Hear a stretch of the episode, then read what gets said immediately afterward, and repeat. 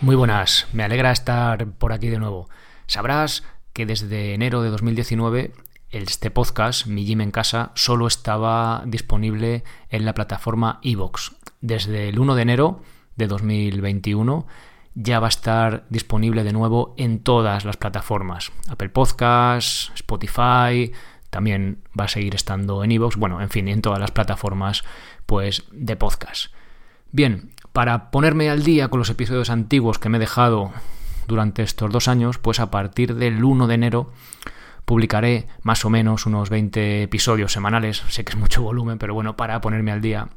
Y en cuestión de un par de meses, pues ya el resto de plataformas que estaban, eh, que no eran Evox, de podcast, pues ya eh, se van a poner al día. Entonces, digamos que más o menos en marzo vais a tener ya el podcast de mi gym en casa actualizado en todas las plataformas. Y obviamente en esta, si es que estás escuchando esto. Ya te digo, mientras tanto, semanalmente publicaré unos 20 episodios para poner al día, así que te invito a que, oye, eches un vistazo y que si no puedes escuchar todos por falta de tiempo, pues sí que veas los más interesantes que te pueden que te pueden gustar.